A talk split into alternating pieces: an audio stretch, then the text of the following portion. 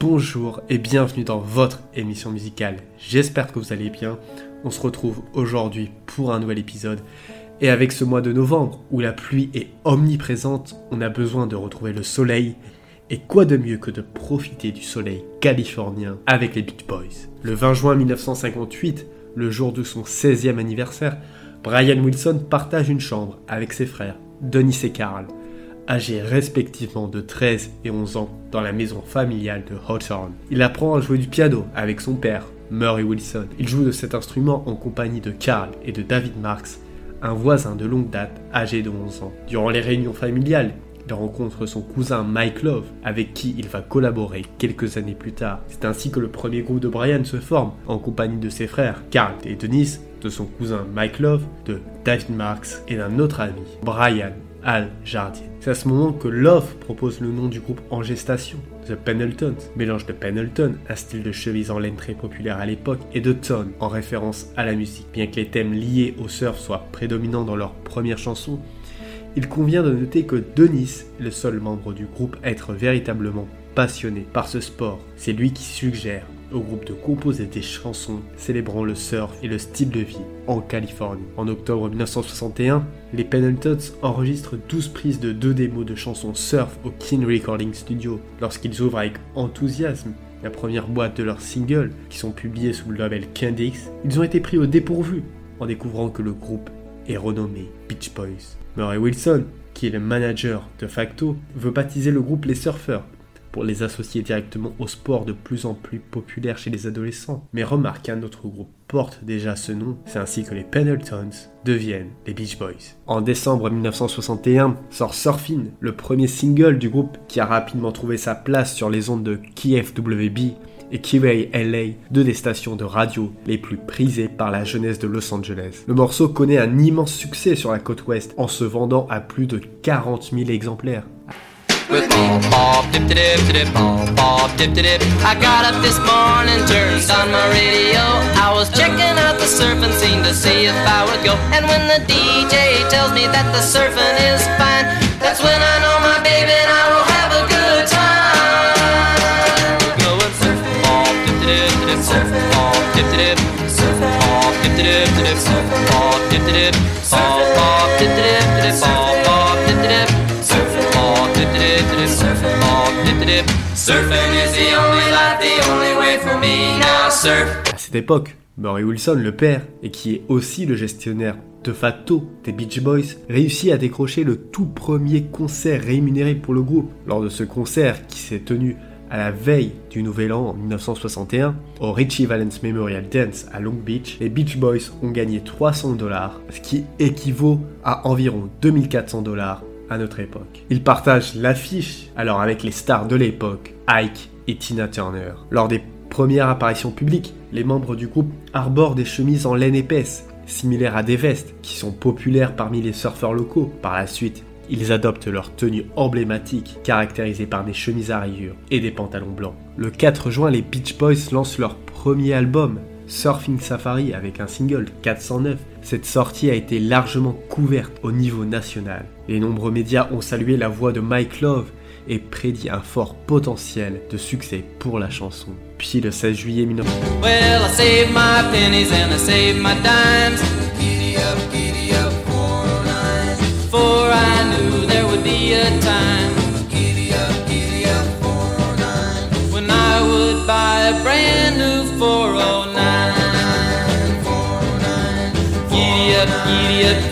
giddy up, 409. Giddy up, giddy up, giddy up, 409. Giddy up, 409. Giddy up, giddy up, giddy up, 409. Nothing can catch her, nothing can touch my 409. 1962, après avoir essuyé un refus de la part de Liberty Records, les Beach Boys signent un contrat de 7 ans avec Capitol Records.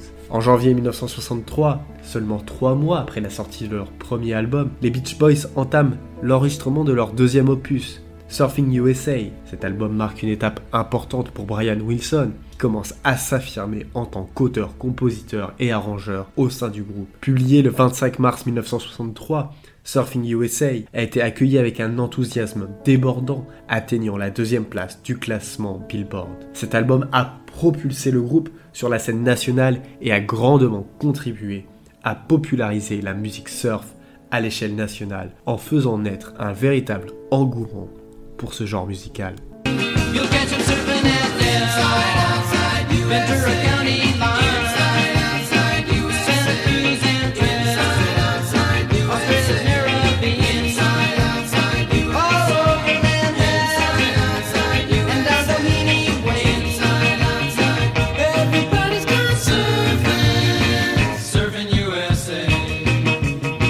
Brian Wilson abandonne la tournée pour se consacrer à l'écriture et l'enregistrement. Et cet arrangement aboutit à la création de l'album Surfer Girl qui sort le 16 septembre 1963, suivi de près par Little Dishy Coupe, publié le 7 octobre 1963. Cependant, cette incarnation des Beach Boys en sextet ne perdure pas au-delà de ces deux albums, car David Marks, le voisin, rappelez-vous, quitte officiellement le groupe au début du mois d'octobre en raison de désaccords avec le manager Murray Wilson. Après une tournée australienne réussie en janvier et février 1964, le groupe rentre au pays pour faire face à l'invasion britannique à travers les apparitions des Beatles au Ed Sullivan Show. Comme les Beatles, les Beach Boys voient le soutien de Capitol commencer à s'affaiblir. Murray Wilson se bat alors plus que jamais pour le groupe auprès de la maison de disques, se rendant souvent dans ses bureaux sans prévenir pour tordre le bras de la direction. Le groupe termine les sessions le 20 février 1964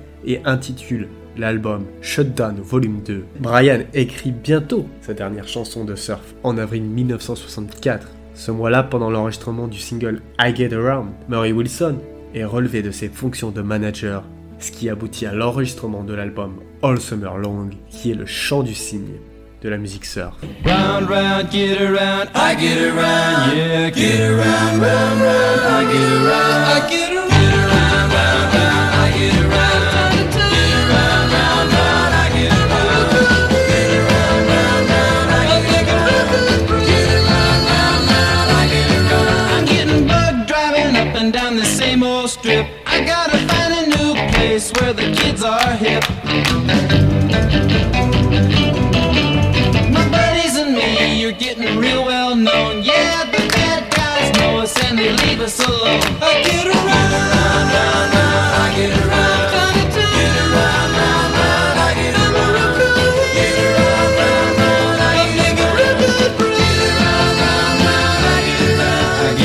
1964, Brian Wilson commence à enregistrer la majeure partie de l'album de Noël des Beach Boys, avec un orchestre de studio de 41 musiciens en collaboration avec l'arrangeur des Four Freshmen, Dick Reynolds. Le disque sort en décembre et se divise entre 5 nouvelles chansons originales sur le thème de Noël et 7 réinterprétations de chansons de Noël traditionnelles. Il est considéré comme l'un des meilleurs albums de Noël de l'ère du rock.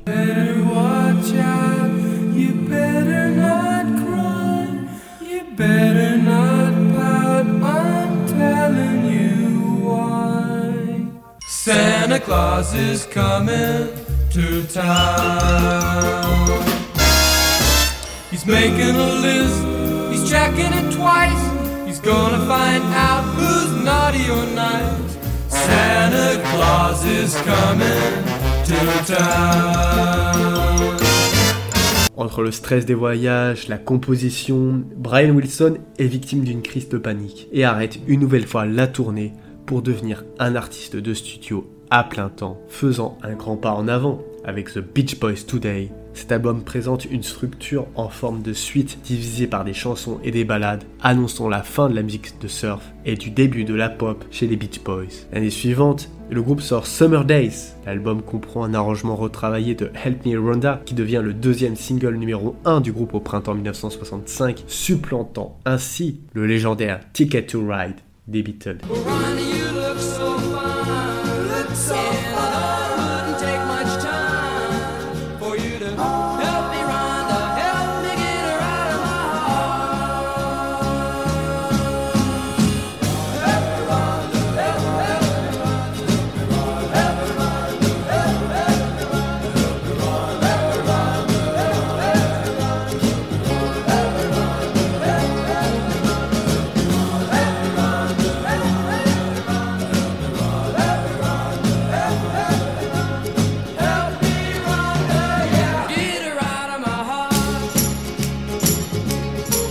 En novembre 1965, Capitol Records exige actuellement un album des Beach Boys. Pour la période de Noël 1965 et pour les apaiser, Brian Wilson conçoit Beach Boys Party. C'est un album live en studio composé principalement de reprises acoustiques de chansons rock et RB des années 1950.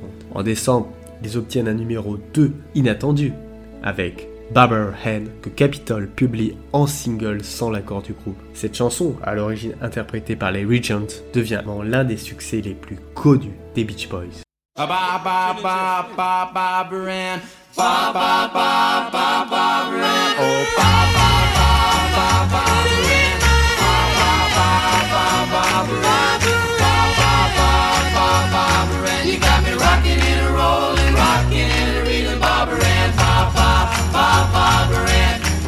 To dance, looking for romance. Saw Barbara Ann, so I thought I'd take a chance with Barbara Ann. Barbara Ann. Barbara Ann, Barbara Ann, Barbara Barbara Ann. You got me rocking and a rolling, rocking and a reeling, Barbara Ann. Barbara Barbara Ann. Ann. L'année suivante, les Beach Boys établissent leur utilisation d'instruments non conventionnels et de couches élaborées d'harmonie vocale sur l'album Pet Sound. Cet album qui est actuellement considéré comme la démonstration la plus concise de l'expertise de Brian en matière de production et d'écriture de chansons, avec des chansons comme Wouldn't It Be Nice et Sloop John B. Le paysage sonore innovant de l'album incorpore des éléments de jazz, de musique classique, de pop, d'exotisme et des bruitages comme des cloches ou des canettes. Cet album devient l'album de référence de Brian Wilson et devient l'un des albums les plus vendus, détrônant les trois ans de domination des Beatles. Je ne vais pas trop m'attarder dessus, car il y a déjà un épisode complet sur cet album.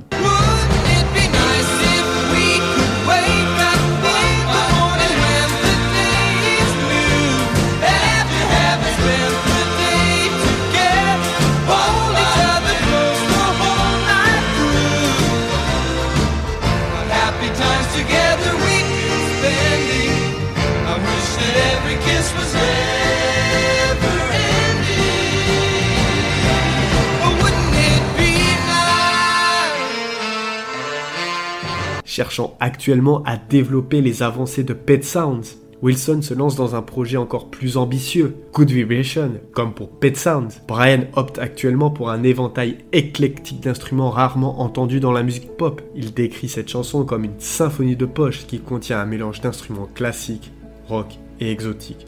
Le tout structuré autour d'une mosaïque découpée de sections musicales représentées par plusieurs changements discordants de tonalité et de mode. Elle devient le plus grand succès des Beach Boys.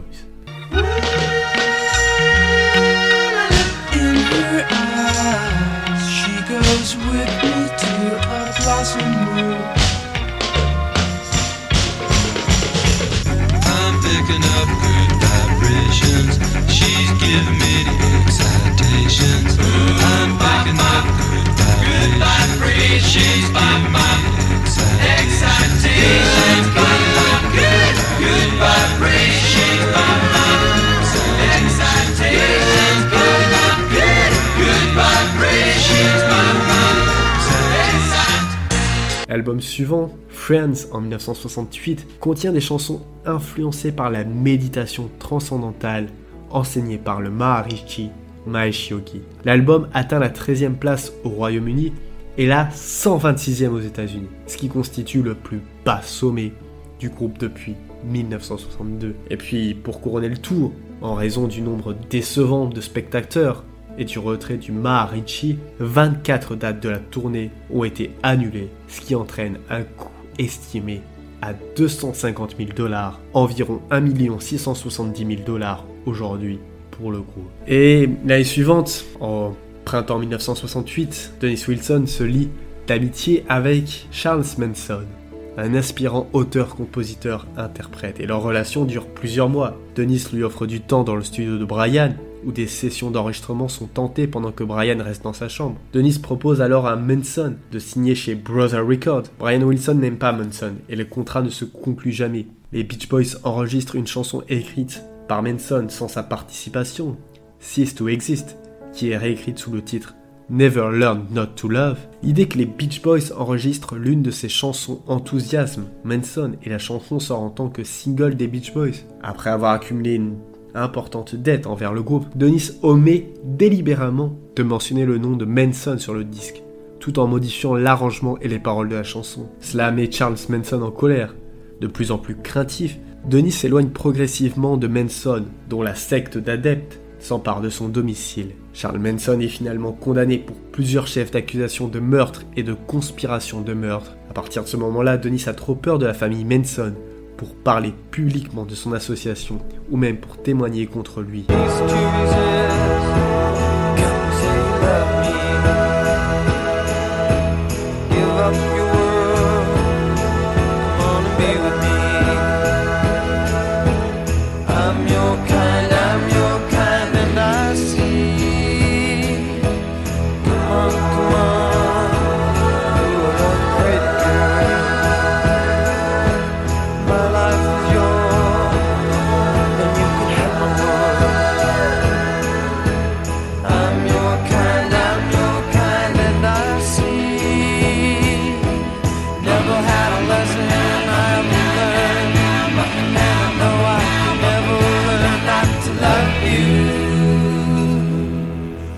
À partir de 1970 et pendant les 18 années suivantes, les Beach Boys sortent leur disque sur leur propre label, Brother.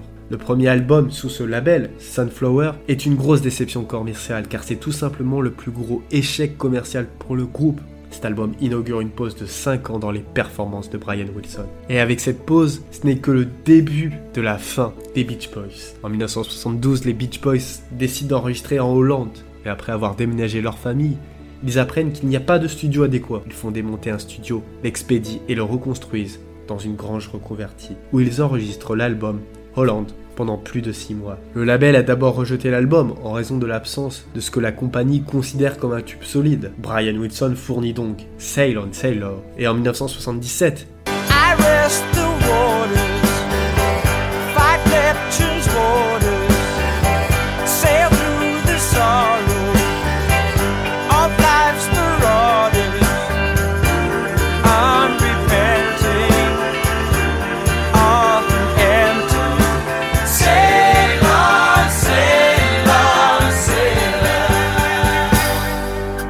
conflits de personnalité ouverts, principalement entre Dennis Wilson et Mike Love, mettent en péril l'avenir du groupe, qui change de label et signe chez CBS. Les frères de Love, Stan et Steve, sont finalement écartés de l'organisation de gestion des Beach Boys. Steve Love est actuellement condamné à une peine de prison pour avoir détourné près d'un million de dollars au détriment du groupe. Et puis pour couronner le tout, les trois albums suivants sont des échecs Les années 80 ne seront guère mieux. Carl Wilson quitte le groupe en 1981 et puis deux ans plus tard, Dennis Wilson meurt tragiquement en se noyant à la Marina del Rey à Los Angeles.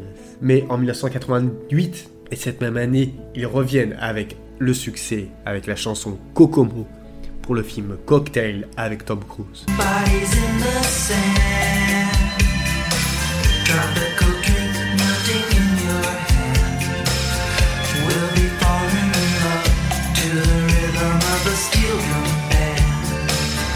Down in Cocoa.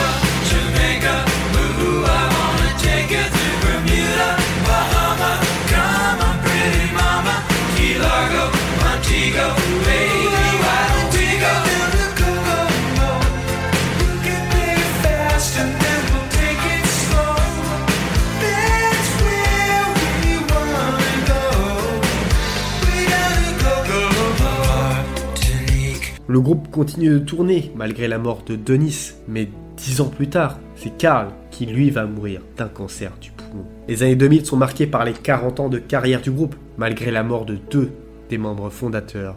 Ils entament une tournée mondiale de plus de 160 concerts. Ces années 2000 sont aussi marquées par la réédition de nombreux albums, dont Pet Sound. Enfin, en 2012, sort leur dernier album après plus de 20 ans. That's Why God Made the Radio, album qui marque la réunification des membres historiques du groupe. Voilà, c'était tout pour cet épisode sur les Beach Boys. J'espère qu'il vous a plu. Comme d'habitude, n'hésitez pas à le partager, c'est le meilleur moyen d'aider la chaîne. En attendant, moi je vous dis à vendredi pour un nouvel épisode.